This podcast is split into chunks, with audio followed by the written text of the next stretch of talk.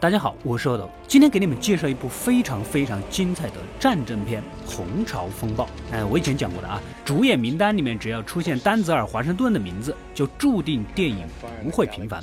故事开始，俄国政府由于车臣的叛乱陷入内战状态，结果叛军猛得很，占领了一个军事基地，而恰好这里是俄国核武器的发射基地。叛军对美国也是极端的仇恨，虽然稍微有点常识的我们也知道，发射核武器是需要钥匙。和密码的，但是为了安全起见，美国政府还是决定派遣一艘载着核导弹的潜艇前去。万一极端组织破解了发射密码，就先下手为强。男主呢，作为顶替生病的副舰长，就登上了著名的阿拉巴马号，这个地球上最先进的俄亥俄级潜艇，出发了。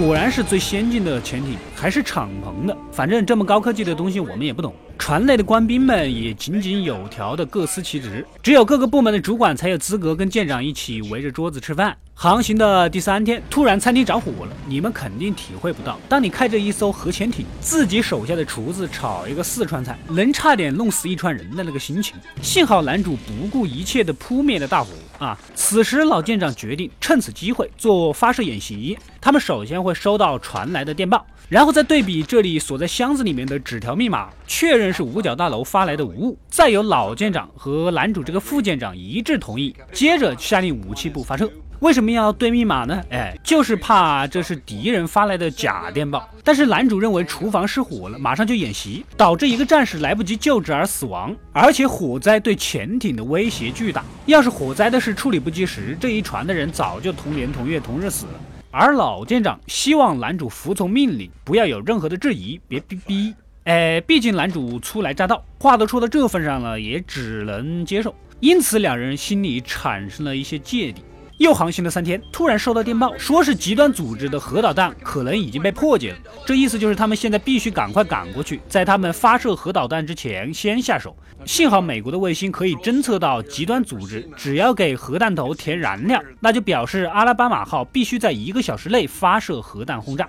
雷达那边侦测到附近好像也有一艘潜艇，这下一船的人就紧张了啊！潜艇跟船它不一样，泰坦尼克号好歹还有个救生艇是吧？至少不是团灭。潜艇这玩意儿受点伤就是死一窝。此时又收到命令，要求他们做好发射的准备。大家又走了一套程序，对比密码后确认，就准备随时发射了。但是刚才不是说了，附近有一艘敌人潜艇吗？老舰长决定潜入更深的位置，躲开对方的雷达。此时又收到五角大楼的消息，但是潜的太深，信号不是很好，只收到了一半，看不明白到底说的是什么。男主提议放根天线上去，这样不就有信号了吗？是吧？但是坏就坏在这根天线的绞盘估计是生锈了，发出的声音被敌方的潜艇声呐给发现，直接两个鱼雷放了过来。阿拉巴马号赶紧全速逃跑，顺便放了两个反鱼雷诱饵，躲过了一劫。又收到一封电报，但是刚才战斗中天线坏了，还是只有一半，搞不清楚说的是什么。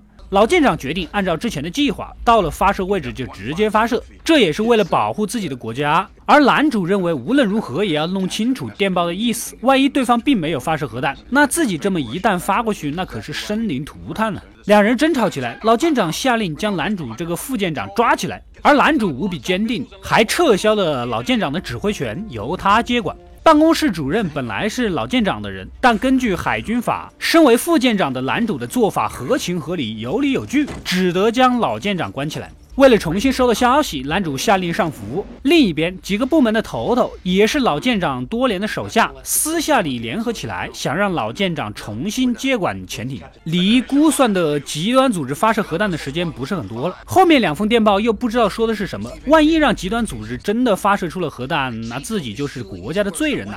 经过内心的争斗，武器部的老大同意支援几支枪。这样一来，老舰长带着自己的一群亲信冲入了指挥室，取消了男主的指挥权。并且将他们几个人关进了餐厅。老舰长又要求潜入发射深度，准备放核弹。而男主私底下也有几个死党，帮忙将男主给放了出来。其他几个被老舰长整过的人也都加入了男主的队伍，拿着几条小手枪就准备再次夺取指挥权。另一边，老舰长下令发射核弹，可事到临头，武器部头头觉得男主说的有道理，万一对方已经投降了，一个导弹过去，可能引发一场美俄大战，美俄大战就基本导致世界大战，事关重大了，所以他也很犹豫。并且他是唯一知道保险栓密码的人，不开保险栓，导弹也发射不出去。趁着老舰长在武器室准备手动发射导弹，男主带着人来到上层的控制室，拔掉了核武器的发射钥匙，又没发射成功。我感觉老舰长此时的心情就像打排位十连跪一般，怒气冲冲的来到控制室，双方都手持武器对峙起来。男主态度非常坚决，就是不给发射钥匙，咬我呀！信号接收器也差不多快修好了。而估算离极端组织发射核弹的时间只剩下四分钟了，也就是说，在极端组织发射核弹前，目前三分钟内，如果还不能得到电报的明确指令，那就必须要发核弹。此时天线终于修好了，最新电报也收到了。经过密码确认，原来极端组织已经在一个小时前就宣布投降了。老舰长无奈宣布解除紧急状态，众人也都欢呼起来，谁也不想成为引发世界大战的罪人。